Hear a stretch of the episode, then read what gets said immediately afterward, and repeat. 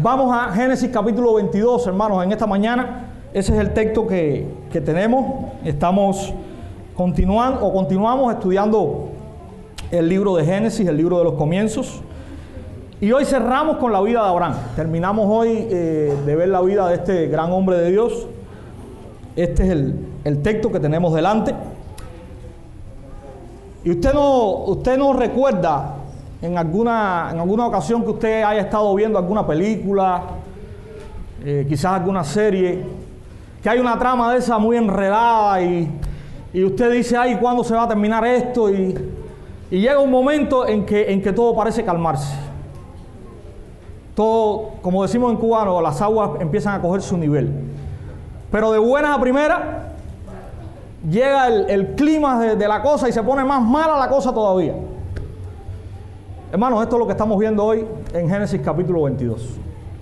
Comenzamos en Génesis capítulo 12 y la vida de Abraham y Abraham vete. Y qué tremenda prueba para Abraham dejarlo todo y salir a una tierra que yo te voy a mostrar, pero que tú no sabes ni dónde es. Y yo te la voy a mostrar, no te, he dicho siquiera si te la voy a dar. Y decimos, ¿qué clase de prueba para Abraham? Hermano, la trama en la vida de Abraham, de Abraham ahora es cuando llega a su clímax. Capítulo 22 termina Dios a través de Moisés de, hablar, de hablarnos de, hablar, de Abraham y lo hace de una manera extraordinaria. Este es el capítulo que si lo llevamos a la vida nuestra, nadie quiere, eh, nadie quiere pasar por ahí, ¿verdad? Y ya ustedes más o menos quizás se estén dando cuenta de hacia dónde vamos con toda esta introducción que estoy dando. Si usted tiene ahí en su Biblia Génesis capítulo 22 y puede ponerse en pie, vamos a leer versículos desde el 1 hasta el 19.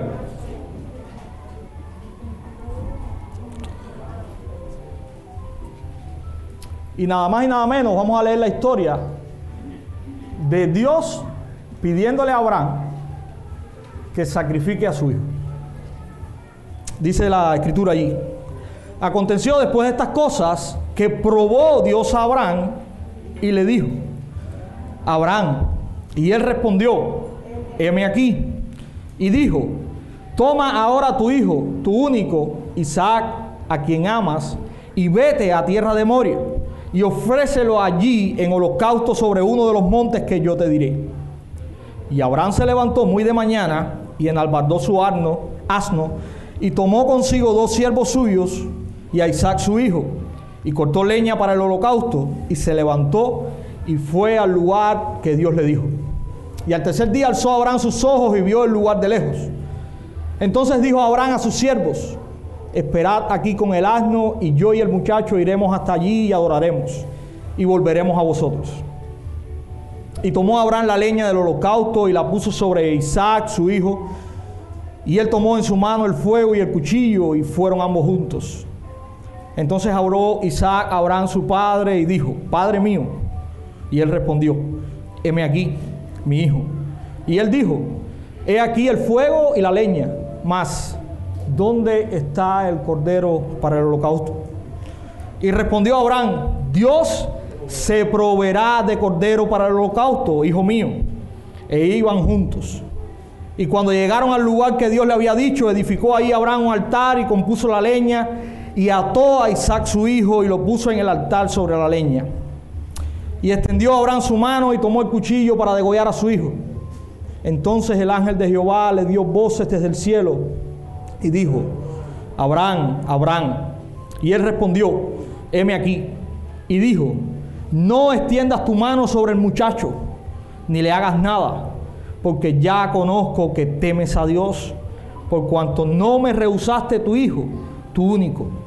Entonces alzó Abraham sus ojos y miró, y he aquí a sus espaldas un carnero trabado en un zarzal por sus cuernos. Y fue Abraham y tomó el carnero y lo ofreció en holocausto en lugar de su hijo. Y llamó a Abraham el nombre de aquel lugar, Jehová proveerá. Por tanto, se dice hoy, en el monte de Jehová será provisto. Y llamó el ángel de Jehová a Abraham por segunda vez desde el cielo y dijo, por mí mismo he jurado, dice Jehová, que por cuanto has hecho esto y no me has rehusado tu hijo, tu único hijo, De cierto te bendeciré y multiplicaré tu descendencia como las estrellas del cielo y como la arena que está a la orilla del mar. Y tu descendencia poseerá las puertas de sus enemigos. En tu simiente serán benditas todas las naciones de la tierra, por cuanto obedeciste a mi voz. Y volvió Abraham a sus siervos, y se levantaron y se fueron juntos a Berseba, y habitó Abraham en Berseba. Señor, cuán maravillosa es tu palabra. Se nos aprieta muchas veces el corazón al leer esta historia. Sobre todo aquellos que tenemos hijos, pero qué gran enseñanza hay en esta historia, Señor. Ayúdanos a poderla comprender en esta mañana. Exponerla, Señor, también con claridad.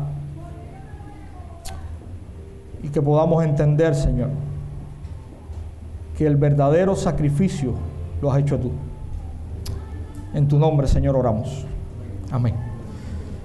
Hermanos, el Hijo de la promesa es ahora pedido. El Hijo que Dios ha prometido es ahora pedido.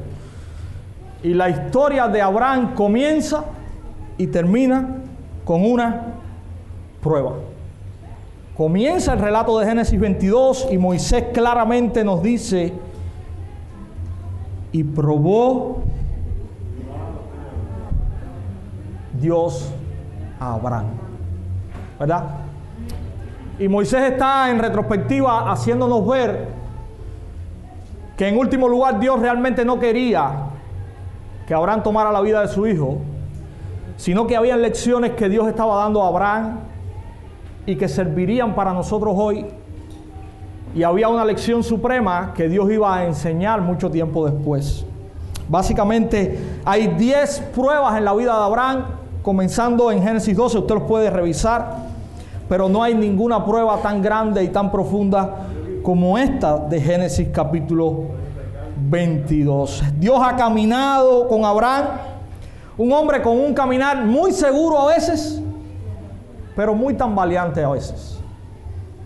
¿Recuerdan ustedes cuántas veces Abraham mintió temiendo por su vida y por la de su esposa? Si estudiamos Génesis 12, ahí vemos a Abraham mintiéndole a aquel gobernante, temiendo por su vida.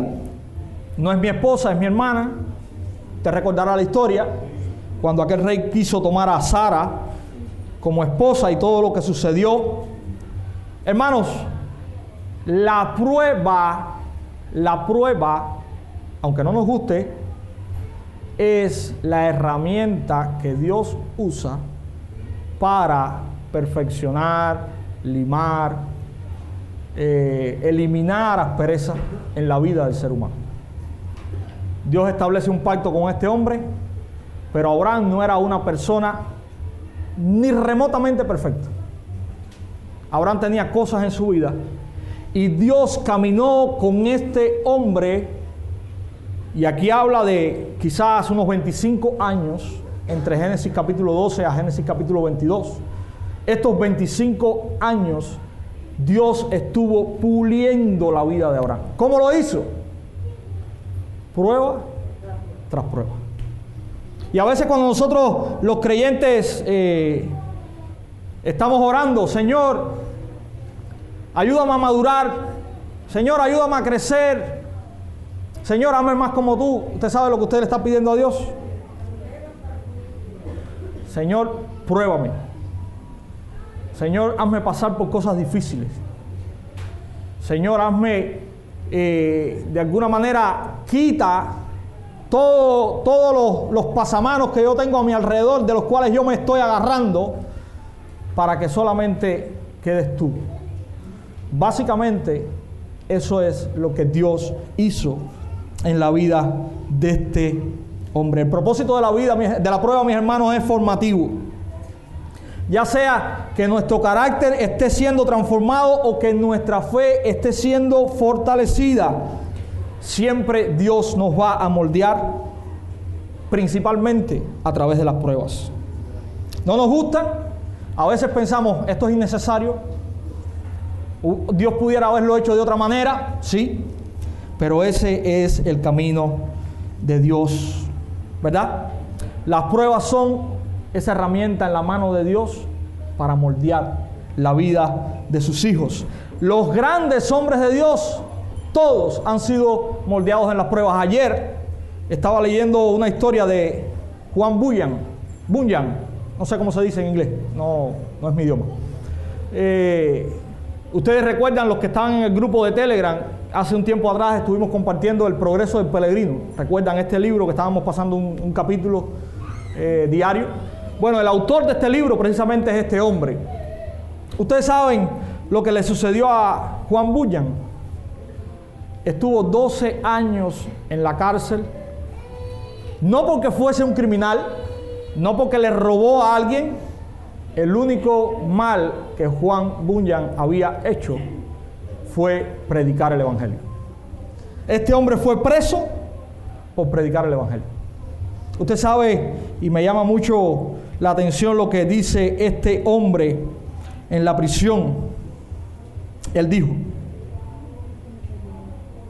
permaneceré en prisión hasta que el musgo crezca en mis párpados en lugar de desobedecer a Dios.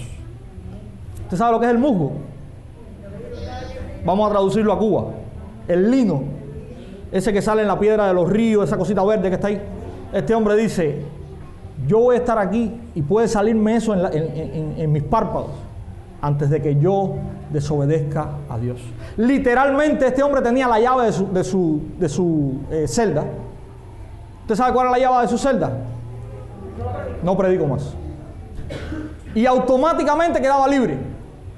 Pero este era un hombre que Dios había probado y que su fe había sido fortalecida.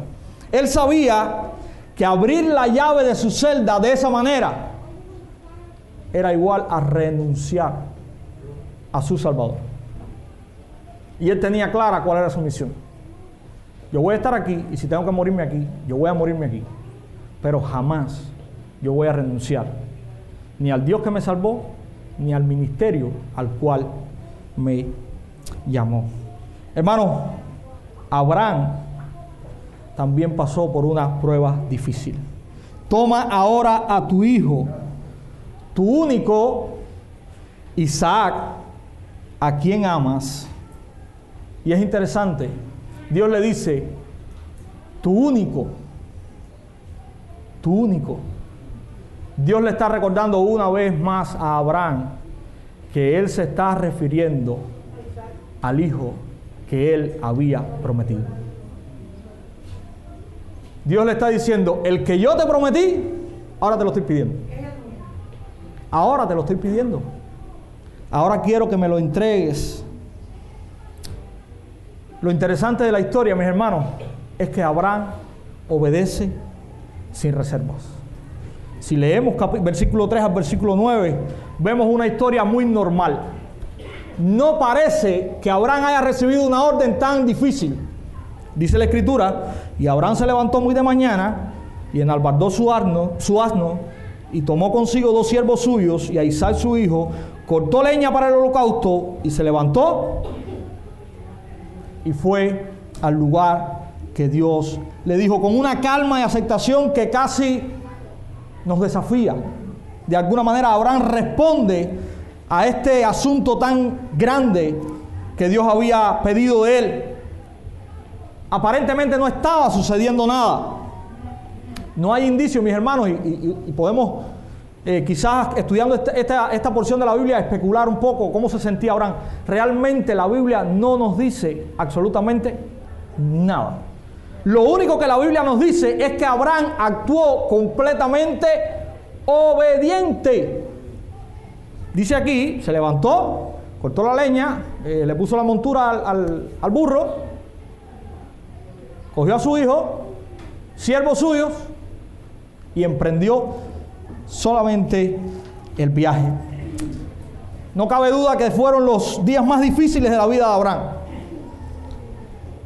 Y qué interesante, tres días de camino. No estaba el lugar de sacrificio a la vuelta de la esquina. Abraham pudo pensar muchas cosas en ese camino. No lo sabemos, no lo tenemos. Pero Dios extendió más la prueba de este hombre. No sacrifiques a tu hijo ya. Toma tres días de camino, vete a un lugar y allí haz lo que yo te voy a mostrar. Hermanos, qué, qué tremendo esto. Nosotros no entendemos mucho qué estaba pasando en Abraham, pero el autor de Hebreos nos da algún destello de lo que estaba sucediendo. Vamos a Hebreos capítulo 11, eh, versículos 17 al 19, búsquelo conmigo allí y vamos a ver qué dice el autor de Hebreos de esta historia. Interesante. 11 del 17 al 19. Dice la escritura, por la fe Abraham, cuando fue probado, ofreció a Isaac y el que había recibido las promesas estaba en el acto de ofrecer a su único hijo, de quien se dijo, a través de Isaac será tu descendencia nombrada. Y miren lo que nos dice el autor de Hebreos en el versículo 19. Consideró que Dios era poderoso aún para resucitarlo de entre los muertos, de los cuales, en sentido figurado, lo volvió a recibir. Tremendo esto. Abraham, dice el autor de Hebreos, tenía la certeza de que Dios, aun cuando él matara a su hijo, Dios lo podía levantar de los muertos y devolvérselo. Tremendo. Tremendo eso, mi hermano. Cuando mientras Abraham pasaba por la prueba, Abraham lo hizo como un hombre que se aferró con, eh, con toda su fuerza a dos realidades. Una realidad, Dios me ha prometido ese hijo. Él estaba seguro que Dios le había dado a su hijo. Esa es una de las realidades. La segunda realidad, Dios me ha pedido a mi hijo. Dios me lo ha dado, pero ahora Dios también me lo ha pedido. Y el Dios que me lo ha dado es completamente suficiente para volvérmelo a dar. Esa era la realidad que el autor de Hebreos quiere que nosotros veamos en la mente de Abraham mientras caminaba estos tres días para sacrificar a su hijo. Algo interesante, la respuesta de Abraham. Miren, Isaac no era tonto. Llegaron al lugar, vieron el monte, Isaac le dijo, todo está muy bien, tenemos la leña, tenemos los fósforos, tenemos el cuchillo. Bueno, pues vamos a traducir, yo sé, vamos a, traducirlo acá. no, tenemos, no tenemos lo, lo principal. ¿Dónde está la ofrenda? ¿Qué vamos a poner sobre el altar? Y la respuesta de Abraham es tremenda. Dios mismo se proveerá, se proveerá para sí el cordero. Dios provee, mis hermanos, el cordero. Abraham llegó allí y este es, este es el clima de la historia. Lo que nosotros conocemos en la narrativa como el clima, ya no hay marcha atrás. Eh, esa es la. Ahí, ahí va a pasar algo. Bueno, precisamente Abraham dice: Dios va a proveer el cordero. Y a veces no queremos que las historias lleguen a este, a este, a este tiempo hubiesen regresado, hubiesen adorado, hubiesen aparecido un cordero y somos, fueron felices por siempre. No, no. Abraham levantó el cuchillo para matar a su hijo. Y el ángel de Jehová llamó a Abraham y le dijo, detente. Ahora conozco que temes a Dios. Hermanos, Dios conocía que Abraham le temía.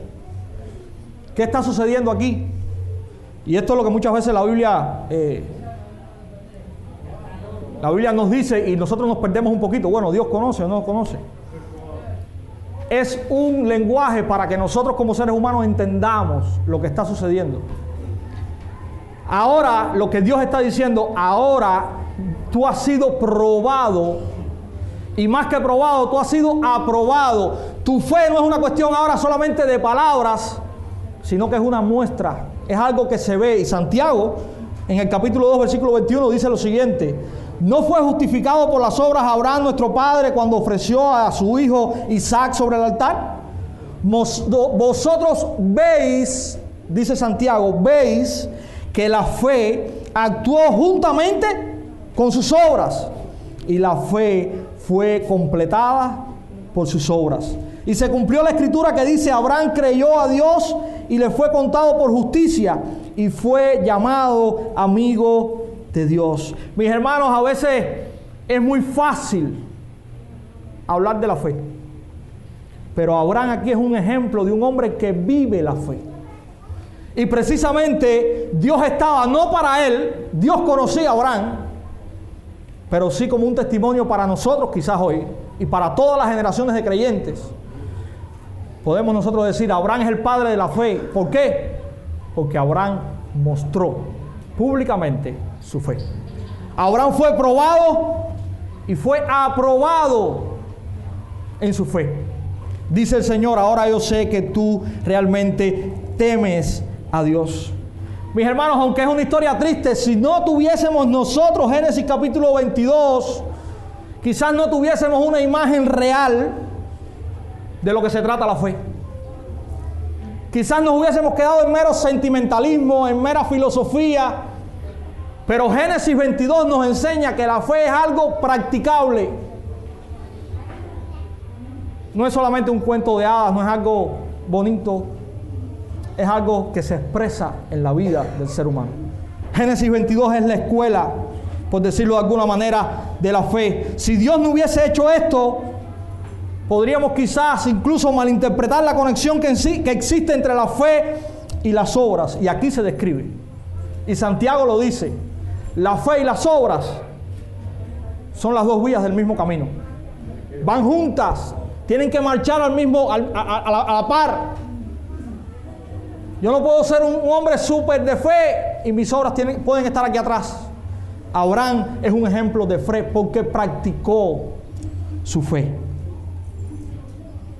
Nos hubiésemos perdido también cuál es la idea suprema de lo que está sucediendo aquí, que no tiene que ver con Abraham ni con Isaac, sino con Dios y su Hijo. Sino con Dios y su Hijo. Y ahorita vamos a llegar ahí. Abraham no tuvo que sacrificar a su hijo, pero Dios sí tuvo que sacrificar al suyo. A veces pensamos que Génesis 22 es la historia de Abraham y Abraham es el héroe de la historia. No. El héroe de la historia de Génesis 22 es Dios. El héroe de la historia de Génesis y Apocalipsis es Dios. Porque aun cuando Dios pone pruebas duras en el ser humano, la más dura fue la que Él mismo sufrió y pagó.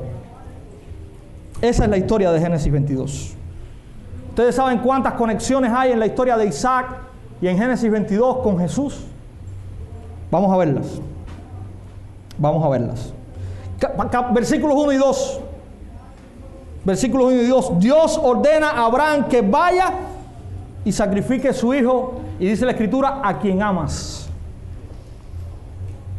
Cuando llegamos al Nuevo Testamento, Lucas 14, 26 dice, si alguno viene a mí y no aborrece a su padre, a su madre, a su mujer, a sus hijos y a sus hermanos y hermanas, sí, y aún su propia vida, no puede ser mi discípulo. Abraham es un ejemplo de lo que Jesús o de lo que los seguidores de Jesús deben ser. Abraham amaba a su hijo. No es malo que usted ame a sus hijos, a sus padres. Eso, es bíblico. No es que sea malo, es que es bíblico. A veces pensamos que Lucas 14 nos está diciendo, no te intereses ni por tus padres ni por tus hermanos. No, no, eso no es lo que dice. Lucas 14, 26. Lucas 14, 26 dice que nuestro amor más supremo es a Dios. Y eso es lo que Génesis 22 está probando en Abraham. Dios no mandó a Abraham a sacrificar a un, a un, a un siervo, lo mandó a sacrificar a su hijo, a quien más amas. Cuando vemos la obediencia absoluta de Abraham de llevar a cabo la voluntad de Dios, sea lo que fuese lo que tuviese que afrontar o hacer, vemos un eco de esto también en Jesús, la simiente de la mujer, el hijo de Abraham, cuando él fijó su rostro resueltamente para ir a Jerusalén y soportar la voluntad de Dios sin importar qué tuviese que afrontar o hacer. Cuando vemos que llegan al lugar destinado y vemos a Abraham en el versículo 6 tomar la leña para el sacrificio y colocarla sobre la espalda de su hijo Isaac, vemos que Jesús también tuvo que echar un madero sobre él y caminar al Gólgota, al y morir allí por nosotros. Cuando en el versículo 8 Dios dice, o Abraham dice, Dios se proveerá un cordero, vemos allí también la anticipación de Dios proveyéndose a un cordero muchos años después aquel que sí fue sacrificado por ti y por mí para lavar nuestros pecados. Cuando vemos a Isaac atado y puesto sobre el altar sin protestar o imponer resistencia, también vemos la anticipación de lo que Isaías dice en su capítulo 53 cuando dice de Jesús, angustiado él y afligido, no abrió su boca como cordero que es llevado al matadero y como oveja que delante de sus trasquiladores enmudece así no abrió él su boca.